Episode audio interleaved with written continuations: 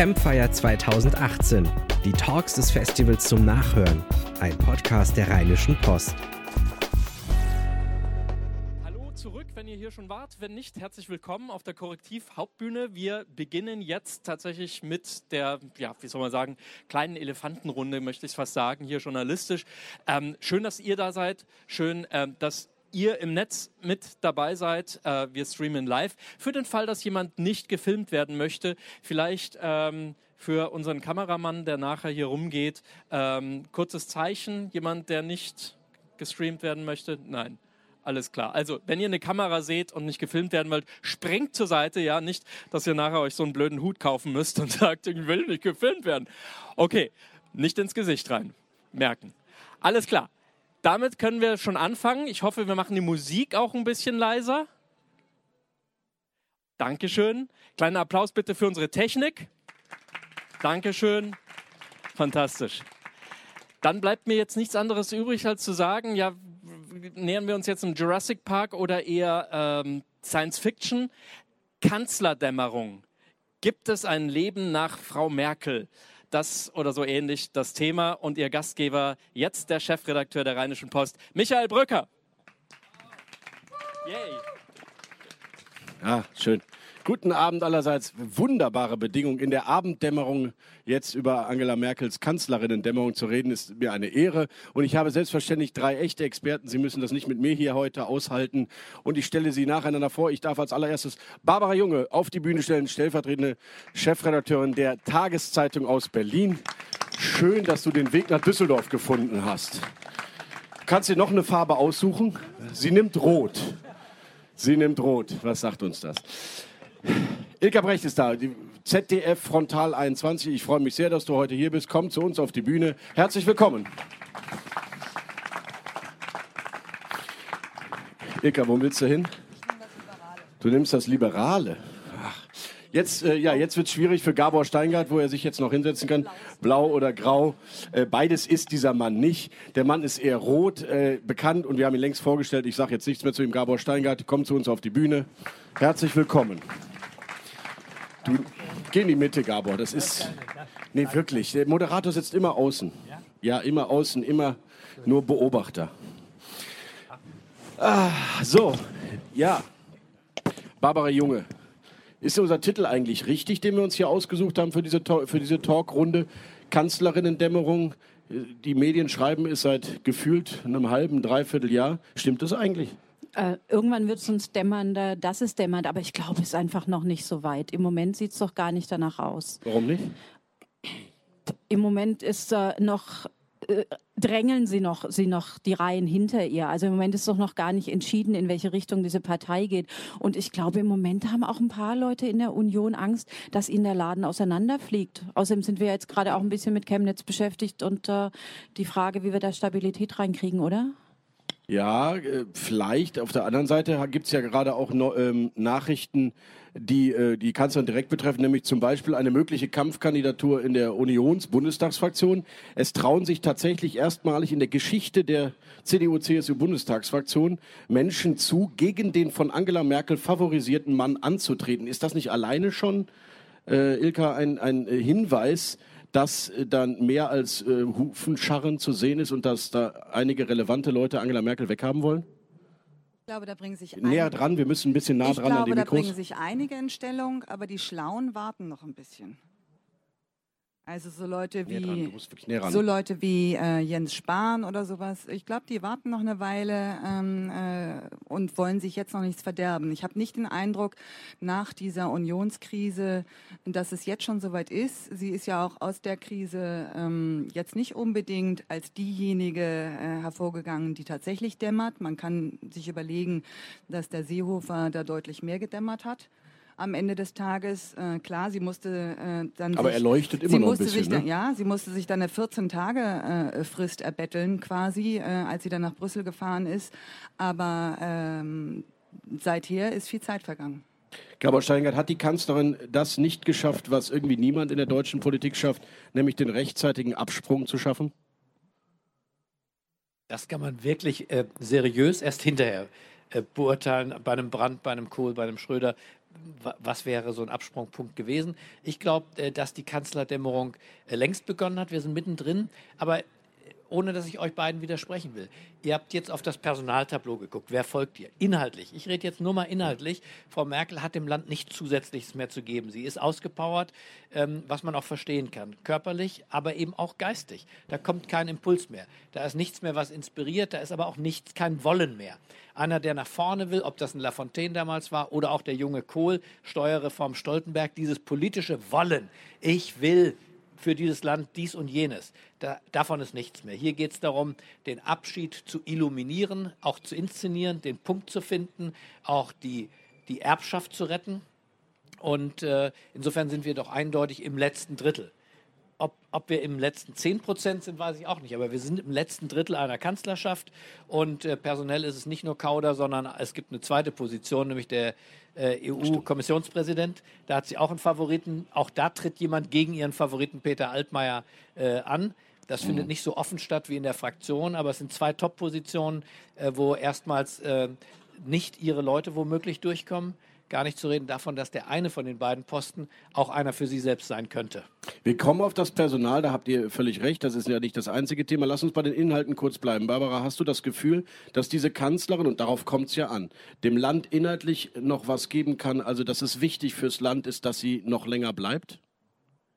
Im Moment äh, sitzt tatsächlich, sieht es aus, als ob sie auf einer Eisscholle sitzen würde, die schmilzt. Und in dem Moment müsste sie eigentlich mutig sein und handeln. Und ich glaube, das wäre durchaus noch möglich. Also ich, äh, ich als Vertreterin der Taz, ich erwarte, dass endlich die Klimakanzlerin auch einen Klimaplan vorlegt. Also was an, an deutschen Schulen passiert, ähm, sind wir uns wahrscheinlich alle einig ähm, die Braunkohlekommission dümpelt vor sich hin, aber ähm, es müsste einfach mutig geschehen und so viel zu verlieren hat sie im Moment wirklich nicht. Ob sie geistig wirklich komplett ausgepowert ist, kann ich hier nicht beurteilen. Aber ähm, ich glaube, es ginge noch was, wenn sie einfach mal regieren würde, anstatt abzuwarten, wie sie es sonst immer tut. Aber da bleibe ich ganz kurz bei dem Thema du sagst Energie, Braunkohle, Klima, da könnte sie doch eigentlich neue, neue Ideen, Initiativen äh, auf den Weg bringen. Nun hat sie ja einen Koalitionsvertrag mitverhandelt und bestimmt, wo davon eben nichts mehr drinsteht, sondern im Gegenteil ja Ziele zurückgenommen wurden. Egal ob jetzt Klima oder auch Wirtschafts- und Sozialpolitik, Reformpolitik. Sie hat ja gar nicht mehr Reformen zugelassen. Kann die sich dann in vier Jahren nochmal neu erfinden und plötzlich aus dem Amt heraus Dinge durchsetzen, die gar nicht im Koalitionsvertrag stehen? Ilka, du darfst gerne jederzeit immer also antworten. Also jenseits des Koalitionsvertrags würde ich sagen, sie hat immer noch, das sind keine neuen Sachen, aber sie hat im Moment immer noch eine ganz wichtige Aufgabe. Zum einen stellt sie sich äh, gegen diejenigen, die meinen, es gebe einfache äh, Lösungen, nationale Lösungen für Probleme, die nur supranational zu lösen sind. Ähm, das betrifft Globalisierungsfolgen und genauso wie Migrationsströme. Und äh, da steht sie nun wirklich gegen diejenigen, die suggerieren wollen, wir könnten das alles hier mit irgendwie äh, Außengrenzensicherung und ähnliches machen. Mhm. Äh, das finde ich ganz wichtig. Und zum anderen äh, ist nach wie vor die große Frage, das, was sie ja gemacht hat, sozusagen sich in die Mitte zu begeben und die Mitte äh, zu verbreitern, was ihr ja auch vorgehalten wurde von vielen, ähm, dass sie dann am rechten Rand was freigelassen hat für die Union. Mhm. Ähm, dieses Konzept ähm, das vertritt sie ja im Prinzip weiter. Sie hat in der Vergangenheit den sage ich jetzt mal, den grünen Mittigen und den roten Mittigen und auch den gelben Mittigen ganz viel Politikfelder genommen und mhm. das hat sie erreicht und das ist, glaube ich, strategisch sinnvoll. Und jetzt müsste sie eigentlich gucken für die Zukunft der Union, ob man das auch äh, ähm, in ihrem Sinne äh, mit einem mit einer Nachfolgerin, mit einem Nachfolger erreichen kann, damit eben nicht sich durchsetzt, äh, was sie, glaube ich, immer äh, für abwegig gehalten hat, dass man äh, sozusagen, es gibt ja äh, dann auch die konservativen Revolutionären, äh, die vermeintlichen konservativen Revolutionären, die sagen ja, wir müssen jetzt mal wieder gucken, dass wir ähm, äh, ähm, rechts von der Mitte äh, uns an diese Leute halten. Ganz kurz, weil du jetzt hier auf der Bühne sitzt und dein Team war das ja, glaube ich, in Chemnitz, die den berühmten Hutbürger äh, vor die Kamera bekommen hat, der äh, natürlich jetzt seit Wochen, äh, inklusive der restlichen ihm folgenden Bürger dort in Chemnitz, die, die mediale Debatte bestimmt. Welche Rolle spielt Angela Merkel bei dieser zutiefst auch polarisierenden, scharfen Gegenbewegung? Ist die zu vernachlässigen? Diskutieren oder schreiben wir viel zu viel darüber? Oder ist das der Anfang vom Ende gewesen, des, des Endes von Angela Merkel? Also der Hutbürger hat, glaube ich, nichts mit Angela Merkel zu tun. Der hat allerdings was zu tun damit, also erstmal hat er sich ja selber vor unsere Kamera gedrängt. Also wir haben ihn ja nicht für die Kamera bekommen, sondern er ging ja quasi freiwillig davor. Aber ich glaube, was der Hutbürger gemacht hat, jenseits äh, von dem, was er mit unserem Team gemacht hat, ist ähm, äh, ganz im höckischen Sinne, ähm, er hat ja behauptet, er will auf sein Recht pochen. Und das ist mhm. ja dieses, dieses Motiv, äh, wir Journalisten oder andere, die Eliten oder wer auch immer, die da oben setzen uns ins Unrecht und wir müssen uns wehren. Das mhm. ist ja das, was äh, Björn Höcker auch in dieser Kiffhäuser-Rede äh, so schön gesagt hat, in Anführungsstrichen schön. Und, ähm, und Angela Merkel, ob sie es will oder nicht, ist da äh, in dem Bereich äh, sicher äh, zu einer Hassfigur geworden, zu einer negativ besetzten Figur.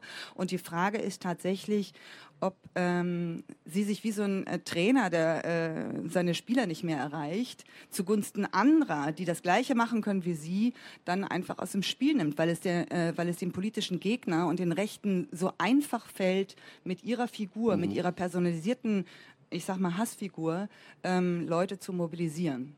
Die Frage, die für mich dahinter steckt, ist, wenn Angela Merkel morgen zurücktreten würde, hätte die AfD dann auch ihre Existenzberechtigung verloren oder ist dieses Phänomen, was wir dort erleben, eben eines, was vielleicht auch zufällig mit Angela Merkel und ihrer Flüchtlingspolitik zu tun hat, aber eigentlich ohnehin immer da war und wir einfach damit auskommen müssen, Gabor? Was ist deine Einschätzung? Ich glaube, dass die tja, diese gefühlte politische Klima ja. ähm, zwar sich an ihr festmacht, aber nichts mit ihr zu tun hat in Wahrheit. Wir haben äh, Migrationsprobleme wie Amerika und äh, wie Frankreich und wie viele andere Länder.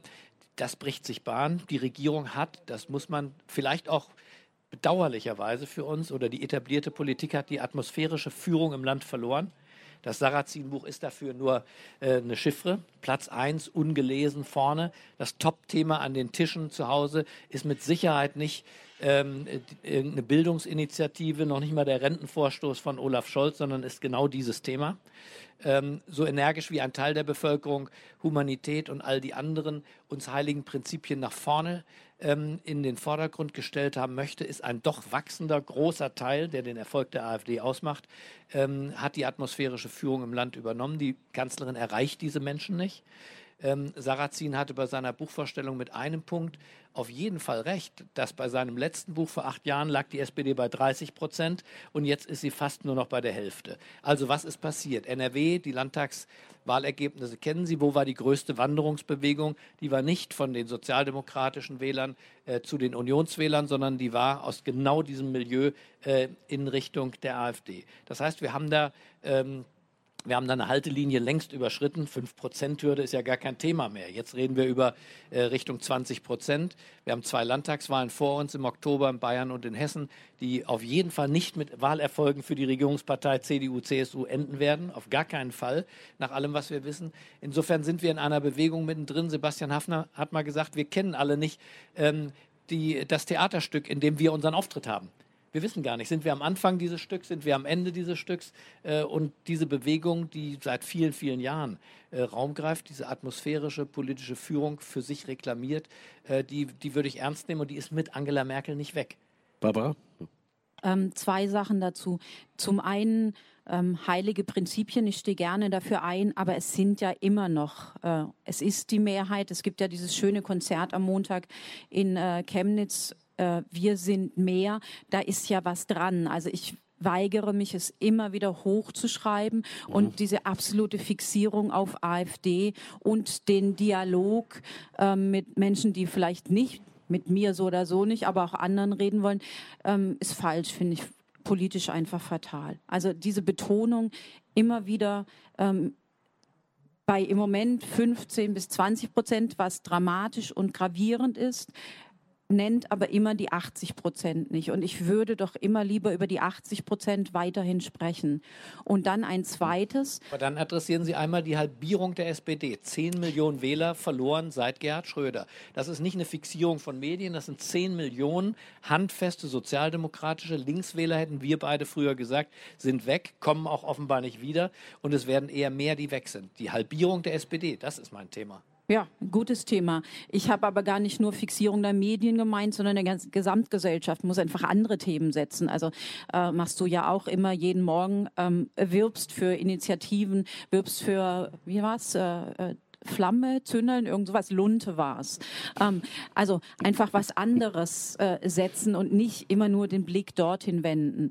Ähm, SPD ist ein gravierendes Problem. Ich kann das nicht erklären. Ich meine, Olaf Scholz kam ja aus den äh, Sommerferien zurück und hatte Andreas Reckwitz gelesen ist ein bisschen vermessen, aber zusammengefasst heißt es ja Gemeinsamkeit äh, äh, schaffen, äh, nicht zu große Entfernung zwischen liberaler globaler Elite und ähm, der sich zurückziehenden ähm, Bevölkerung in, in, in nationale ähm, äh, Denkmuster ähm, zuzulassen. Und äh, ähm, aber auch die Union probiert doch verschiedene Wege aus. Also ich meine, wir streiten sich doch im Moment, ob ähm, Gün ähm, Daniel Günther recht hat oder falscher liegt oder Markus Söder, also Koalition mit der Linken im Osten oder Markus Söder mit seiner Assimilation in den Rechtspopulismus oder ich meine ähm, äh, Volker Bouffier in Hessen, der leider auch im Moment, also leider in der gesellschaftlichen Situation keine Mehrheit hat. Also es findet ja niemand einen Weg. Deswegen lass uns die SPD nachher mit Herrn Kutschaty machen, der ja hier auf dem Festival auch noch auftritt. Wir bleiben bei der Union und der CDU-CSU. Die liegt im Moment bei 30 Prozent. Die Frage ist ja, wenn man mit den Merkel-Leuten spricht, sagen die, naja, ohne uns wären es wahrscheinlich wahrscheinlich 25, 23, 24. Vieles ist der Lauf der Dinge. Wir gehen in die Mitte. Das können wir gar nicht anders machen. Wir haben globale Probleme, die bei uns einzahlen. Der Niedergang der Volksparteien, die Schwäche der Volksparteien ist kein deutsches Phänomen. Ist das äh, von der, aus der Merkel-Sicht, ist das die richtige Analyse, Wilka? Also vor allen Dingen ist äh, ein globales äh, Phänomen, ich möchte nochmal auf die heiligen Prinzipien zurückkommen, was äh, Gauland und Co. geschafft haben. Die Diskreditierung von ethischen äh, Prinzipien, so als Masche von äh, moralisierenden, angeblichen Gutmenschen. Also dieses Entmenschlichen von, äh, von, von Leid und mhm. ähnlichem. Mhm. Ähm, das äh, ist etwas, äh, was im Narrativ äh, steckt, zum Beispiel von Asyltourismus und so Worte, äh, die ja schon die NPD in den 90er Jahren äh, verwendet hat und die sich dann durchgezogen hat bis zu einer, sage ich mal, Mitte, äh, vielleicht rechtsmittig, aber zumindest das ist ihr gelungen. Und da muss man sagen, dass die tatsächlich ähm, die, ähm, die großen Parteien große Schwierigkeiten haben, dem zu entgegnen.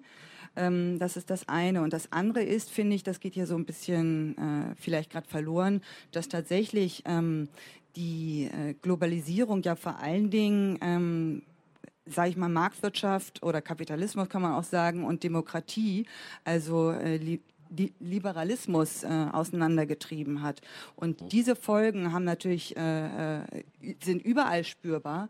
Und da äh, haben eben die äh, großen Parteien, gerade die SPD, ähm, aber auch die Union, nicht die richtige Antwort drauf gefunden.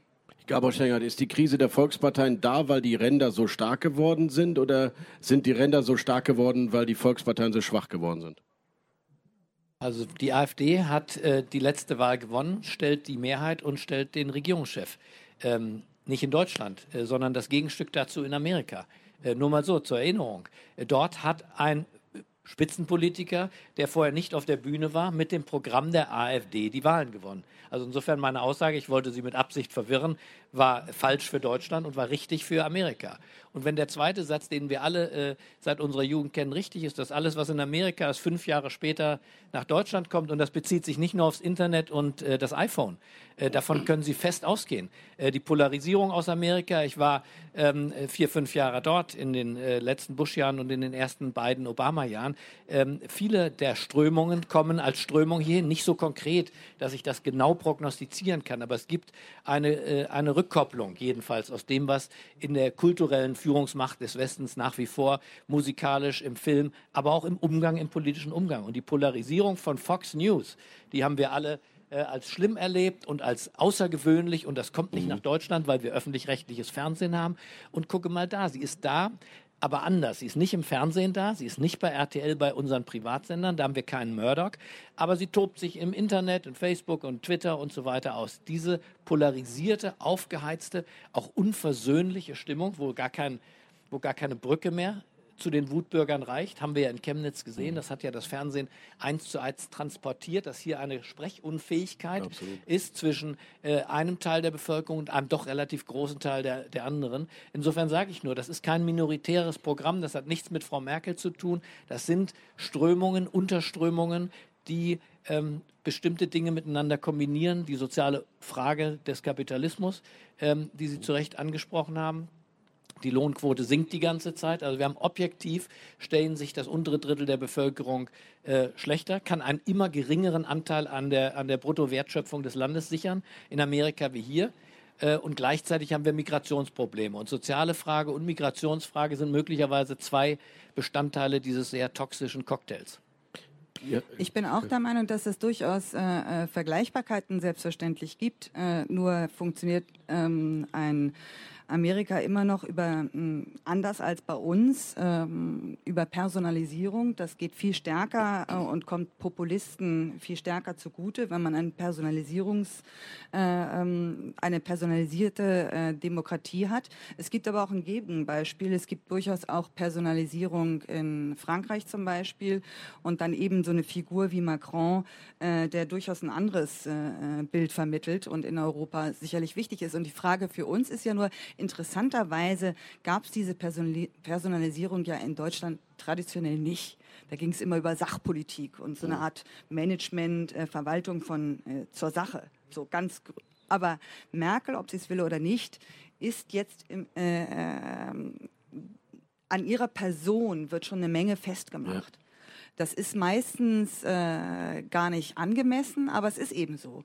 Und da muss man jetzt schauen, äh, ob das nicht sozusagen äh, Populisten dann wiederum die Möglichkeit gibt, sich äh, an ihr abzuarbeiten, Dinge festzumachen und so weiter. Und wenn sie immer sagt, äh, äh, sie steht im Dienste ihres Landes, um dann wieder mal zur Merkel-Dämmerung zu kommen, dann kann sie sich ja im Prinzip auch überlegen, äh, wie sie äh, eigengesetzt, äh, das so organisiert, also ihren Abschied so organisiert, dass ihre Art der Politik durchaus in der Union äh, weiter äh, verhandelt werden kann. Wenn sie den eigenen Abschied überhaupt orchestrieren, organisieren kann, was auch noch keinem so richtig gelungen ist. Ähm, die Frage nochmal an dich, Barbara. Wie gesagt, 30 Prozent. Wir reden über Kanzlerinnen-Dämmerung. Die Unionsabgeordneten machen sich natürlich Sorgen und sagen, ist das jetzt unsere Zahl? Ist das jetzt das Niveau, was wir erreichen können? Ähm, und gäbe es einen Swing, deiner Meinung nach, egal wer kommt, oder wenn ja, wer müsste kommen, das wieder hochzubringen auf die 35, 38? Oder ist das jetzt eben die Zahl in einem ausdifferenzierten Parteiensystem, die eine Volkspartei der Mitte erreichen kann? Versuch's nochmal. Danke. Ah, nützt ja auch nichts.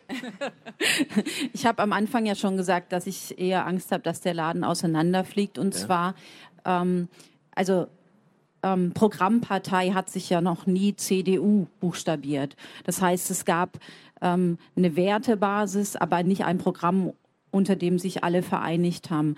Angesichts dessen, dass diese Wertebasis, dieser menschliche Kern, dieser ähm, christliche, soziale Ansatz ähm, gar nichts mehr ist, was alle vereint, bin ich nicht sicher, ob hinter Merkel tatsächlich sich noch also nach Merkel, sich überhaupt noch alle hinter einer Person dann vereinen können, ähm, wollen, weil die Flügel doch sehr auseinander ähm, driften. Ich ähm, habe nahezu Angst davor, was passiert, ähm, wenn Frau Merkel abtritt und diese Union sich tatsächlich zerlegen würde, weil dann driften, glaube ich, die oder dann zersplittert auch das Parteiensystem und damit auch die Möglichkeiten von Regierungsbildungen, zumindest stabilen, ja auch weiter. Ähm, aber um auf Ilka ganz kurz einzugehen, ja, wenn sich ähm, jemand daraus lösen könnte und tatsächlich mit Ideen antreten und auch damit ähm, Menschen hinter sich versammeln könnten mit positiven Ideen. Möglicherweise gäbe es eine Chance. Es gibt ja in Europa wenige, aber doch ein paar Beispiele, dass nichts automatisch nach rechts driftet. Mhm. Ähm, wobei die Stimmung ähm, ich war, ich war ähm, als Trump ähm, kandidiert hat in den USA noch als Korrespondentin. Das ist schon verdammt ähnlich, unabhängig von Merkel und unabhängig von Trump auch. Diese Stimmung. Also ich bin zurückgekommen. Ähm, kurz vor der Wahl, bin dann gependelt und habe dann die Stimmung hier mitbekommen, nachdem ich irgendwie knapp vier Jahre weg war. Und ich, es war wirklich sehr vertraut. Aber wenn es, wenn es stimmt, es, die, es gibt diese Rassisten, es gibt die Rechtsradikalen, die sind da, das ist schlimm, das musst du bekämpfen, aber die kannst du kaum noch erreichen, mit denen kannst du nicht reden. Dann gibt es natürlich die, die du gerade eben den, aus den USA ausskizziert hast, die den Hass auf die Eliten haben, die einfach sagen, die da oben machen nicht mehr meine Politik. Dann müssen sich doch CDU und SPD fragen, gibt es überhaupt eine Idee, wie ich als CDU oder SPD die wieder erreichen kann? Und wenn ja, wie sähe die aus? Wenn du jetzt Politikwissenschaftler fragst, sagen die dir alle, CDU, CSU und SPD müssen dringend mehr Profil entwickeln, müssen unterscheidbarer werden, was doch nur heißen kann, und die SPD macht es meiner Meinung nach gerade, wir werden wieder die Sozialstaatspartei, Rente bis nach äh, 2095 garantieren für alle. Das nächste wird das bedingungslose Grundeinkommen sein. Hauptsache wieder sozial, staatsfähig, Hauptsache gegen die Union. Und ist das dann nicht dasselbe, was die Union machen müsste? Also ich glaube, Michael, es, es muss inhaltlicher politisch diskutiert werden. Nicht nur, wer rutscht nach rechts und nach links. Ich würde sagen, ein Top-Thema ist das, was ich die vergessene Mitte nennen würde. Alle sagen, sie sind in die Mitte gerückt, aber das stimmt gar nicht. Die Mitte fühlt sich alleine gelassen. Wir reden, wenn wir über Rassisten und Neonazis nur, nur in Anführungsstrichen reden würden, hätten wir nicht das Thema. In Amerika sind auch nicht alle zu Neonazi und Rassisten geworden. Die Wahlen werden nach wie vor von einer großen Mehrheit, logischerweise, von Normalverdienern, von Menschen, die nicht in zerrütteten und auch nicht geistig zerrütteten Verhältnissen leben. Und diese vergessene Mitte in Deutschland, das sind Leute, die das Gefühl haben, dass die Arbeit sich nicht gelohnt hat der letzten Jahre, dass der Börsenaufschwung nicht für sie einzahlt, die das Gefühl haben, sie werden mit den Migrationsproblemen in der Schulklasse beispielsweise ihrer Kinder alleine gelassen. Politik adressiert Appelle und Haltungen. Allerdings von Haltungen kann ich eine Schulklasse am Ende nicht zusammenhalten. Wenn ich lese, höre, sehe, dass Schulklassen 60, 70 Prozent äh, Migrationsanteil haben, dass Lehrer kapitulieren, schon an den Kultusminister schreiben, wir können nicht mehr. Das sind Dinge, die sind zu groß geworden und zu flächendeckend, als dass man sagen könnte, das sind Einzelbeispiele. Und wenn die Politik nur rhetorisch reagiert durch Presseerklärungen und Reden auf Parteitagen und diese Themen nicht ernsthaft adressiert. Und mit ernsthaft adressiert meine ich eigentlich löst. Also wirklich was verändert. Ähm, und äh, diese vergessene Mitte lässt sich mit Rhetorik nicht zurückgewinnen gar keine Frage. Und deswegen muss Politik, glaube ich, nicht Wahlkämpfe sich Gedanken machen, ob sie nach links, nach rechts und wie die bessere Parole ist. Das Problem von Herrn Seehofer war nicht, dass seine Position unpopulär gewesen wäre in Deutschland. Man hat ihm nur gar nicht abgenommen, dass sich irgendwas verändert. Es ist eine Art rhetorische Regierungsform. Ich erkläre irgendwas. Die Leute haben beim Sagen schon das Gefühl, dass Herr Seehofer nicht meint, was er, was er sagt und dass schon gar nicht was passieren wird. Und genau so ist es ja auch passiert. Herr Seehofer ist das beste Beispiel. Er hat ein Riesentheater gemacht. Genau nichts ist passiert. Da ist weder einer, äh, wir sind weder härter noch weicher geworden. Es ist einfach gar nichts passiert. Ankerzentren, Sie erinnern diese ganzen Stichworte, viel Aufregung im Wasserglas, nichts passiert. Und diese rhetorische Regierungsform, alle, die älter als 35 sind und das dann drei, vier Schleifen schon erlebt haben, jetzt wieder bei der Rente, große Aufregung, Riesenforderungen und es wird nichts passieren. Die Rente mit äh, 2040 garantiert wird nicht kommen so wenig wie das Ankerzentrum und der Stopp an der deutsch-österreichischen Grenze. Und dieses virtuelle Regieren, äh, das beschädigt die Volksparteien viel mehr als jede Taktik und jede Personalfrage. Dann musst du natürlich Wahlen jetzt für die nächsten zehn Jahre abschaffen, damit das Problemlösen überhaupt erstmal umgesetzt werden kann. Das ist ja Teil des Problems. Aber Ilka, du warst erst und dann Barbara.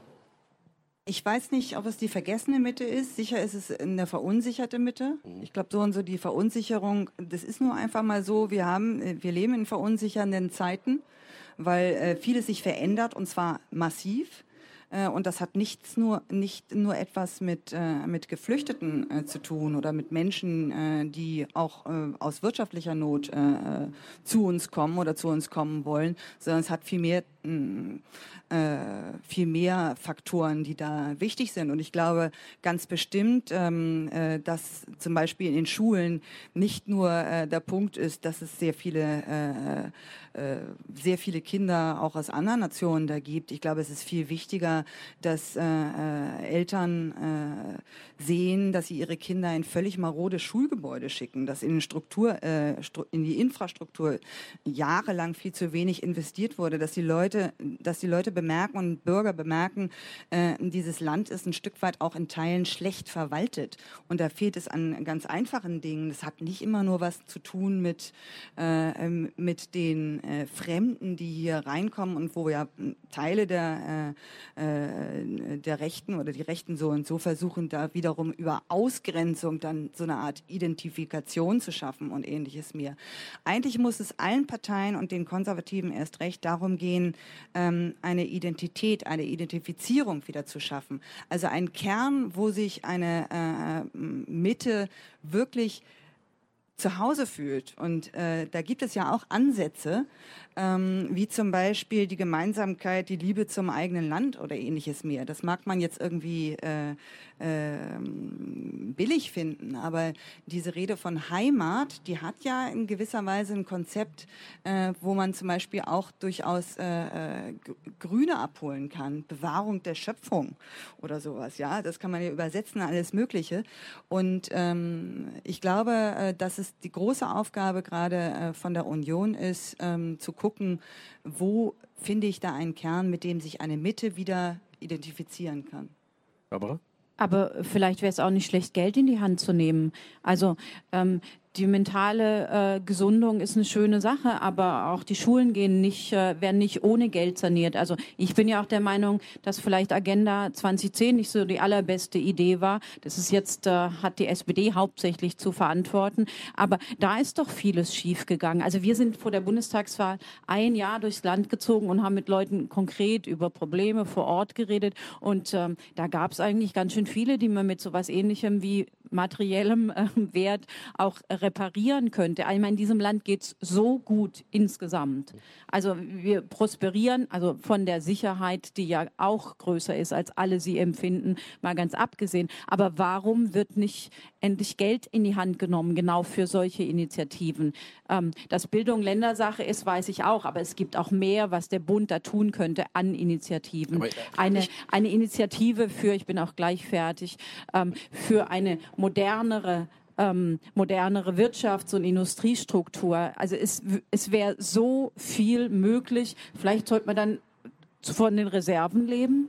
Aber Entschuldigung, ich gehöre sofort nur, wir reden über die vergessene Mitte, die verunsicherte Mitte und alle sagen, ja genau, du musst dich wieder um die kümmern, die das Land voranbringen. Und dann kommt der eine und sagt 100 Milliarden Investitionsprogramm, dann kommt der andere und sagt, wir müssen entlasten, äh, wir müssen mal wieder den Leuten was zurückgeben. Es fehlt doch das einheitliche Politikkonzept, wo eine etablierte Partei diese angeblich so vergessene und verunsicherte Mitte, womit sie die wirklich inhaltlich zurückgewinnen kann. Da gibt es doch keinen Konsens. Wobei ich nicht zu denen gehöre und ich glaube, es gibt ganz wenige, äh, auch Ökonomen, die jetzt sagen, jetzt ist die Zeit, wo wir dringend äh, was zurückgeben müssten. Das sagen ein paar, das wäre nicht meine Position im Übrigen. Wenn wir das Thema mit dem Substanzverlust in Deutschland ernst nehmen, und das weiß Frau Merkel, das weiß Herr Altmaier, dieses Land lebt von der Substanz in seinem öffentlichen Bereich. Brücken, Straßen, Schulen, Universitäten.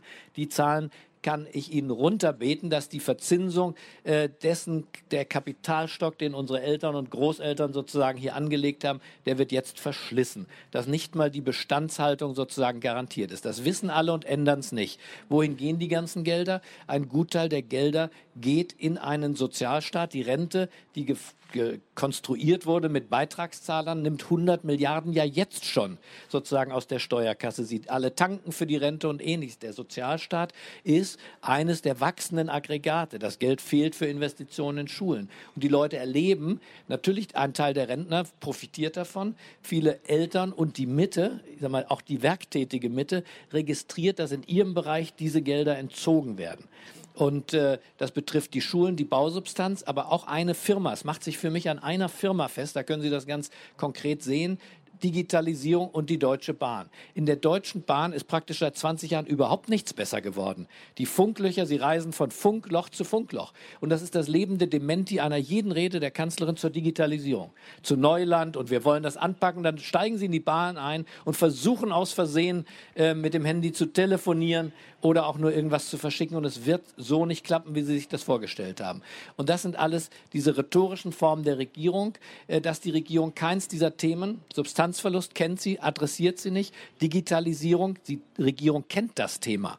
Sie kennt das Thema, aber es wird nicht wirklich adressiert. Und damit wird ein Stück Zukunft ver, äh, vergeben und es entsteht diese schlechte Stimmung in der Mitte, wo man schon ein Gespür hat, dass die Themen Bildung und Digitalisierung Themen sind, die tatsächlich eine Familie, einen Arbeitnehmer, einen Facharbeiter aktiv jenseits von Migrationsfragen berühren. Und in diese beiden großen Themen unserer Zukunft, Bildung und Digitalisierung, findet genau keine angemessene Investition statt. Ilka, da müsste man doch von, äh, do, ja, Applaus gerne immer erwünscht, dann müsste man doch von Donald Trump eigentlich lernen. Der gibt 500 Milliarden Euro aus, Schulen, Infrastruktur, der baut, der baut, der nimmt einen Kredit nach dem anderen auf und investiert genau da, wo angeblich die vergessene, verunsicherte Mitte ist. Vielleicht Trump die, die Rettung für Angela Merkel, wenn sie sich an dieser Politik orientiert.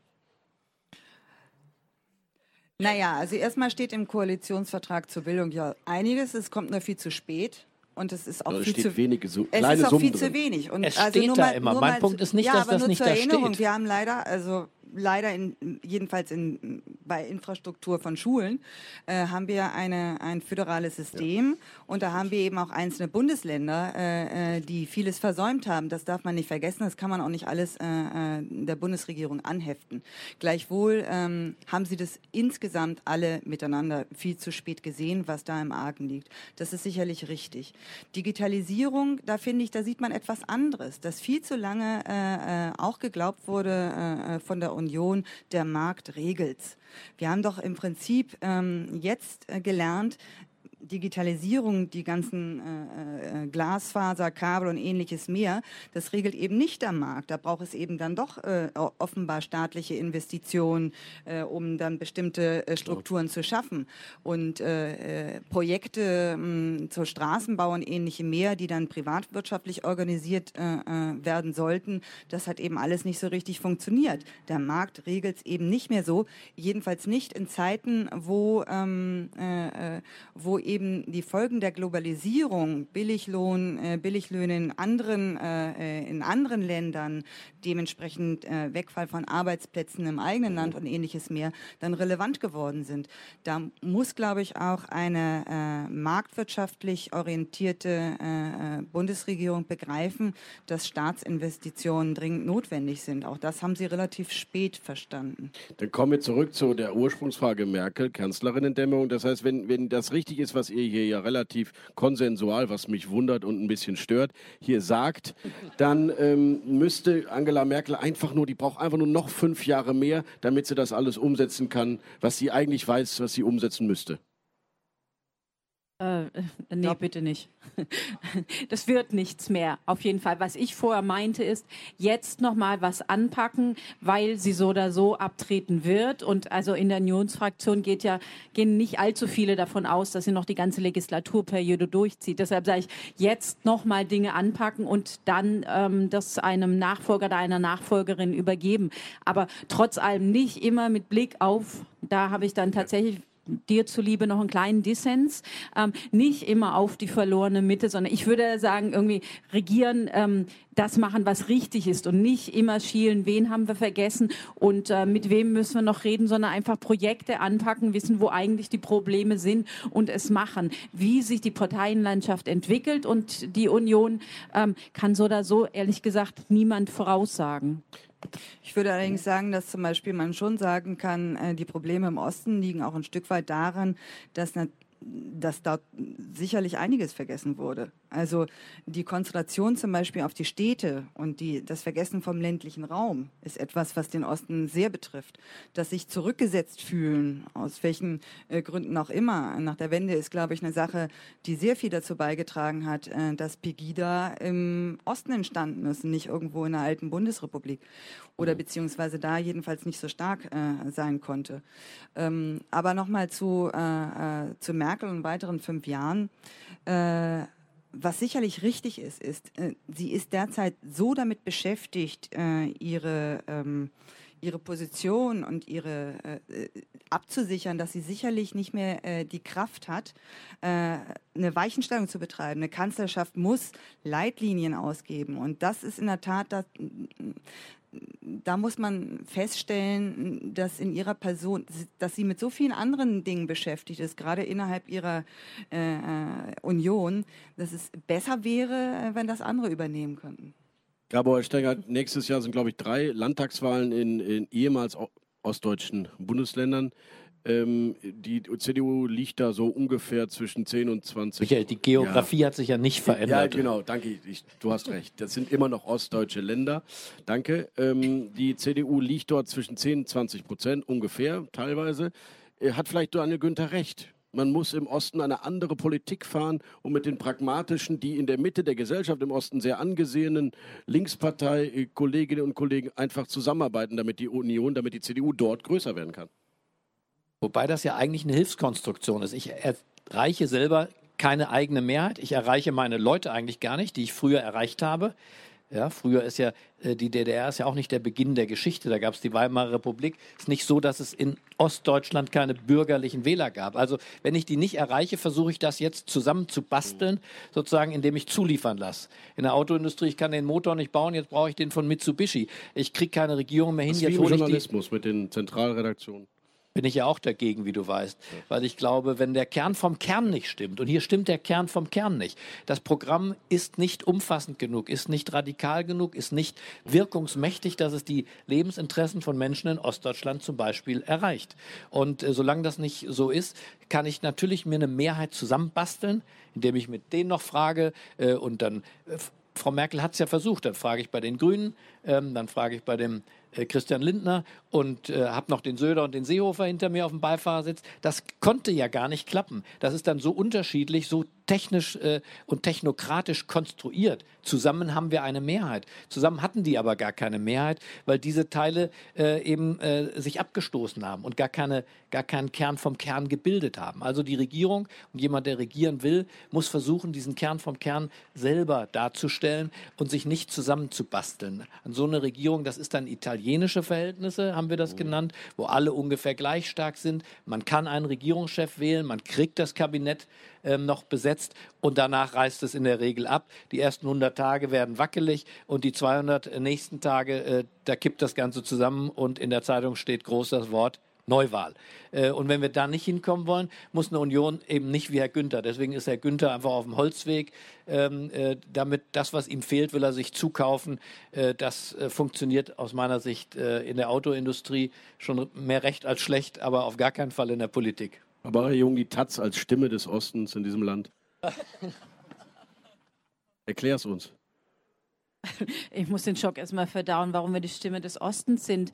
Ähm, vielleicht sind wir die einzigen eine der wenigen, die ähm, die Linken nicht für Paria erklären, ähm, wenn ich das so übersetzen darf. Ich fände es völlig richtig, wenn die Union mit, der, mit den Linken ähm, ähm, koalieren würde. Also äh, Hessen zeigt doch, dass es nicht immer die Farbenlehre ist, die bestimmt, ob man pragmatisch zusammenarbeiten kann. Und wenn Ilka schon davon spricht, ähm, dass die Ostdeutschen immer zurückgesetzt werden, es ist die einzige richtig ostdeutsche Partei und sie wird behandelt, als ob sie aussätzig wäre. Vielleicht sollte man davon auch mal runterkommen.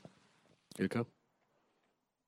Also ich bin jetzt hier nicht angetreten, um die. Äh, es geht Linke um die Gesamtstrategie der Union. also ich finde die Frage interessant, äh, ob diese Parteienlandschaft, wie wir sie ja. eben kennen, äh, Richtung Italien wandert. Ja, das ist, ob das überhaupt noch zeitgemäß ist. Also wir sehen ja zum Beispiel in Frankreich äh, äh über diese Idee einer neuen Partei und eines einer Personalisierung eines Präsidenten sozusagen so eine Art Richtungs, äh, Richtungswechsel. Wir sehen bei Trump äh, sicherlich auch das in einer Person gebündelt und nicht unbedingt in, äh, in, in bei den Republikanern und einem Programm. Und, äh, äh, und auch das, was Angela Merkel über Jahre gemacht hat, ist ja im Prinzip das äh, Klauen von einzelnen Themen, die andere Parteien an sich für sich besetzt haben und dann so eine Art, äh, man könnte fast sagen, Mitte-Einheitspartei. Also die aus teils grünen Elementen besteht, teils roten, äh, teils schwarzen und irgendwie so ein so einen diffusen, mittigen Konsens hat.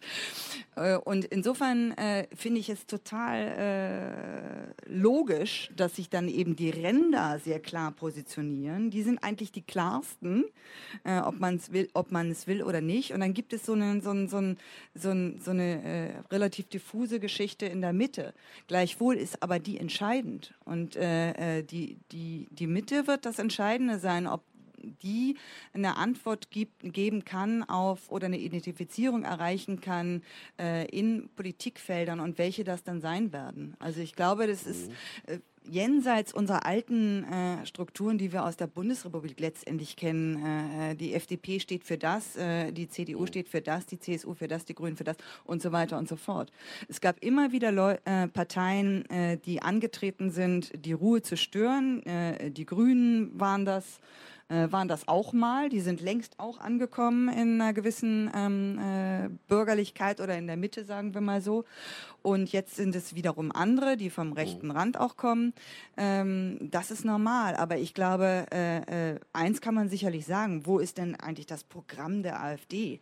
Also zu den entscheidenden Fragen, beispielsweise Rente oder sonst was, da gibt es ja kein Programm. Jedenfalls äh, gibt es ein Thema, aber kein Programm. Haben wir im ZDF-Sommerinterview ja sehen dürfen. Danke für diesen kleinen Werbeblock. In Ordnung. ähm, ihr seid ja nun drei kluge Politikjournalisten mit internationaler Erfahrung. Gibt es irgendwo auf dieser Welt ein Vorbild, ein Land, in dem sich eine etablierte ehemalige Volkspartei, die geschrumpft ist, neu erfinden konnte, aber trotzdem die Partei blieb? Oder kommt am Ende einfach die Bewegung Kramp-Karrenbauer oder die Bewegung hm. Jens Spahn? Also ich, ich glaube, wir müssen nicht, nicht alles abschreiben, nur weil es schwierig ist. Ähm, ähm, eine Bemerkung noch zum Kern, dann will ich deine Frage beantworten. Ich glaube eben, das Zusammenbasteln von irgendwas, ähm, äh, das haben Sie auch gesagt, funktioniert nicht. Äh, das Seehofersche Ankerzentrum als fast kasernartige Anstalt für Flüchtlinge, die freie Marktwirtschaft von Ludwig Erhard und dazu äh, dazu gebaut die Homo-Ehe der Grünen. Das genau funktioniert nicht. Das kann man bei Frau Merkel beobachten. Sie hat es immer so gemacht. Sie baut immer noch was dran, aber das ergibt eben nicht diesen Kern. Wohin können wir gucken, wenn wir Hoffnung suchen? Äh, wir können nach Amerika gucken und wir können nach Frankreich gucken. Also ich glaube schon, dass es Führungspersönlichkeiten gibt. Herr Macron ist eine, aber ähm, auch ähm, Bernie Sanders hat bei der letzten Wahl gezeigt, auch wenn er nicht gewonnen hat am Ende, dass da, wo Kandidaten für was stehen, wo sie ein, eine fast schon wissenschaftliche Begründung. Der ist ja gar kein Populist, der redet ja eher wie ein Wissenschaftler. Aber er ist authentisch, er ist überzeugend. Er ist im Übrigen gar kein Demokrat, äh, sondern er ist auf dem Ticket der Demokraten gelaufen. Er ist kein Parteimitglied. Äh, auch das kann uns einen Hinweis geben. Herr Macron ist ehemals Parteimitglied, hat was Neues gegründet. Vielleicht begegnen uns Politiker, an die wir jetzt gar nicht denken. Jedenfalls in beiden Ländern ähm, sehen wir Bewegungen. In dem einen Land ist sie mehrheitsfähig geworden, in dem anderen Land ist sie zumindest so, dass wir in Amerika nicht sagen können, ähm, die, das andere Amerika zersplittert sich. Das tut es nicht.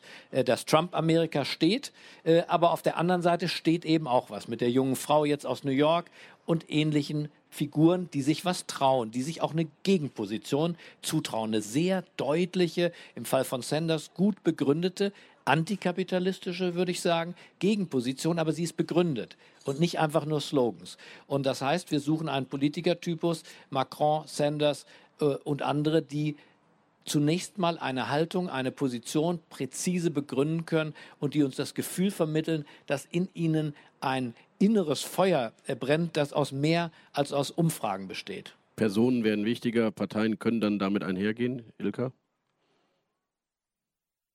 Tja, also Personen werden wichtiger, da könnte man ja wieder mal äh, gucken und fragen, wer wäre es dann in Deutschland? Also, ja, ihr seid ja hier die Experten. Naja, also ähm, was bei Macron und bei Trump sicherlich äh, richtig ist, äh, da spielt ja hm, das Webersche Charisma eine große Rolle. Da wüsste ich jetzt ad hoc äh, in Deutschland wenige, die das ausfüllen könnten. Armin Laschet. Ja, der ist, wollte nur gucken, ob Sie noch ja. wach sind. Ja, ja, der ist wahnsinnig äh, charismatisch, klar. Gerhard Schröder aber sagt, das ist der man, neue Kanzler. Ja, wenn man ja, den weiß, jetzt mal nimmt, wenn man, bleiben wir mal bei Armin Laschet. Was der, äh, was der macht, das ist natürlich äh, ähm, etwas Ähnliches, was letztendlich äh, Daniel Günther auch macht. Das ist schon ein konservativer äh, Pragmatiker. Also das Charisma lassen wir vielleicht mal beiseite, aber das äh, äh, ähm, konservative Pragmatik und zu gucken, wo gibt es Berührungspunkte mit anderen, wie kann ich Bündnisse schließen, ist per se nicht schlecht war jedenfalls in der Vergangenheit äh, zuletzt das erfolgreichste Modell und nicht unbedingt dasjenige, was immer propagiert wird, wir müssen uns wieder definieren mit Haltung und so weiter und so fort. Ich bin mir da gar nicht so sicher, welche, welche Kleinstelemente das in einer Zeit sein könnten, wo ganz viele Probleme eben nicht mehr national gelöst werden können. Also wenn jetzt, ähm, äh, wenn äh, eine Kanzlerin sich den Mindestlohn in gewisser Weise gegriffen hat, so eine Art äh, Frauenquote Light, ein bisschen äh, Klimawandel, äh, und ähnliches mehr, dann ist das sicherlich verwässert, aber ist das ein Problem? Oder hat sie nur, äh, hat sie nur erfolgreiche, sozusagen, äh, man mag ihr vorwerfen, und so habe ich das ein bisschen gehört, dass es Stückwerk ist.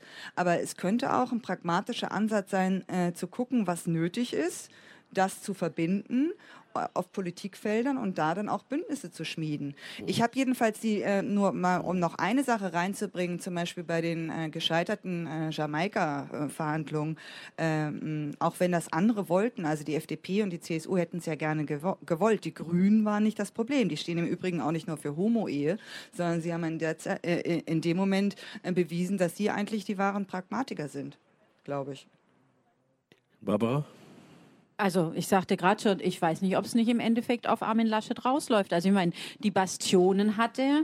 Ähm, es wäre die verjüngte Form von Frau Merkel. Ähm, und so ideenlos war er in der Vergangenheit eigentlich nicht. Und wir haben ja immer noch das stärkere Parteiensystem als in Amerika. Also insofern wird es nicht ganz so einfach sein, mit Charisma daher zu marschieren und äh, die Republik zu übernehmen. Ich glaube zum Beispiel die Grünen und die Sozialdemokraten, äh, die könnten sich eigentlich einen Jens Spahn wünschen weil Jens Spahn wieder mehr Platz, äh, äh, mehr Raum gibt äh, äh für, für grüne äh, Definitionen und für äh, sozialdemokratische Positionen. Ähm, Annegret Kamm-Karrenbauer ist konservativ, würde die Konservativen in der Union durchaus würde ihnen gefallen. Zugleich ist sie sozialkatholisch und würde eben nicht äh, so agieren wie vielleicht Jens Spahn, teilweise auch polarisiert. Stichwort Homo-Ehe und ähnliches mehr. Ähm, und äh, dann hätten wir noch diese äh, Figuren wie Armin Laschet und Daniel Günther, die eben wiederum äh, für die Merkel-Mitte stehen. Ihr nehmt mir die Abschlussrunde vorweg. Ich wollte eigentlich fragen, wie lange bleibt die Kanzlerin noch und wer kommt danach? Zwei Thesen haben wir jetzt schon gehört, Gabor. Jetzt musst du noch sagen, wie lange sie bleibt und wer danach kommt. Ich finde, wir dürfen als Journalisten jedenfalls nicht. Aber wir äh, gucken gerne in die Glaskugel, in bevor den, du jetzt so. Den, nein, ich wollte dich nicht, wollte ich nicht kritisieren. Ich wollte ein bisschen, ob wir, wir müssen jetzt nicht Armin Laschet toll finden, weil da gerade kein anderer ist. Also Mittelmaß darf man auch Mittelmaß äh, nennen, finde ich. Das ist auch, auch äh, als äh, Martin Schulz das konnte, ich bin sicher, in der allgemeinen Bevölkerung war mehr kritisches äh, Urteilsvermögen in Bezug auf Martin Schulz als in der damaligen Berliner Journalie. Äh, zum Helden ist er nicht in der Bevölkerung geworden, sondern ist er im Schmelztiegel oder auch in der äh, Echokammer Berlin geworden. Und wir, äh, Sie sind alle gut beraten, dem zu misstrauen, dass immer der Nächste, der gerade mal eine Wahl gewonnen hat, aus welchen Gründen auch immer, ob das Herr Günther ist oder Herr Bouvier, äh, die Herren entzaubern sich in aller Regel relativ zügig und kommen über ein bestimmtes Niveau nicht hinaus. Und wir reden ja über Kanzlerschaft. Und der Kanzlerenergie ist schon noch was anderes. Der junge Gerhard Schröder, auch ein Lafontaine, also einer, mhm. der es gar nicht geschafft hat. Und ich behaupte, die äh, einfach mal, um Sie anzuregen, dass die Lebensleistung, die politische Lebensleistung einer Sarah Wagenknecht größer ist als die von Armin Laschet, äh, weil das außergewöhnlicher ist, was sie getan hat. Da ist einfach mehr Energie. Das ist der Grund, Energie. warum man Gabor Steingart auf Diskussionsrunden einlädt? Ja. Und wer der nächste Kanzler wird, weiß ich nicht. Ich kann mir vorstellen, das ist jemand, den wir vielleicht äh, gar nicht so ähm, äh, auf dem Schirm haben, weil die Disruption, die wir überall erleben und beschreiben, die hat eindeutig auch die Politik erreicht. Wir haben es mit disruptiven Vorgängen zu tun. Ähm, die Halbierung der SPD nicht zu unserer Lebzeit, sondern praktisch in einem Wimpernschlag unserer, unserer Geschichte. Da, wir wissen nicht, was da kommt. Ich glaube, dass die Disruption für uns ein paar Überraschungen bereithält. Die erleben nicht nur die Daimlers, die VWs, die Telekom-Firmen und die Banken. Das wird, auch, äh, das wird auch für die Politik schmerzhaft, vielleicht aber auch erfreulich wie in Frankreich. Insofern ist Disruption für mich gar nicht die Chiffre für, äh, wir müssen uns fürchten und äh, jetzt bedroht nach Hause gehen. Äh, Zukunft äh, kommt von Zuversicht und insofern können wir ja darauf setzen, dass wenn wir zum Beispiel Teil davon sind, Bürgergesellschaft, also Kunden, in dem Fall politische Kunden Teil eines Erneuerungsprozesses sind, sich einbringen in die Dinge, äh, dass dabei was Besseres rauskommt, als wenn wir nur in diesem doch sehr begrenzten Teich fischen, wo immer diese Armin Laschets und diese Günthers und die Söders und diese bekannten Gesichter im Karpfenteich rumtauchen. Ja, da kann ich mich kurz anschließen und sagen, also Erneuerung in der Politik gibt es sicherlich nicht von den alten Männern aller Gauland und Seehofer. Da sind wir uns wahrscheinlich dann doch einig. Ich, äh, ich nehme einen Satz von Gabor Steingart und beende damit diese Talkrunde. Wir wissen nicht, was kommt, aber ich bin mir sicher, wir werden es dann auf jeden Fall analysieren können, wenn es soweit ist. Und zwar mit Selbstbewusstsein. Ich bedanke mich für diese Runde, den Impuls. Es war der letzte, glaube ich, die letzte Session hier heute Abend hier, Richard. Gut, ja, es wird auch Zeit. Die Sonne geht unter. Wir wollen alle noch ein Bierchen trinken gehen. Barbara Junge, vielen Dank, äh, dass du bei uns warst. Gabor Steingart, Ilka Brecht. Ich wünsche Ihnen allen einen schönen Abend. Bleiben Sie uns treu. Dankeschön. Keine Lust, auf die nächste Episode zu warten? Frische Themen gibt es rund um die Uhr auf rp-online.de.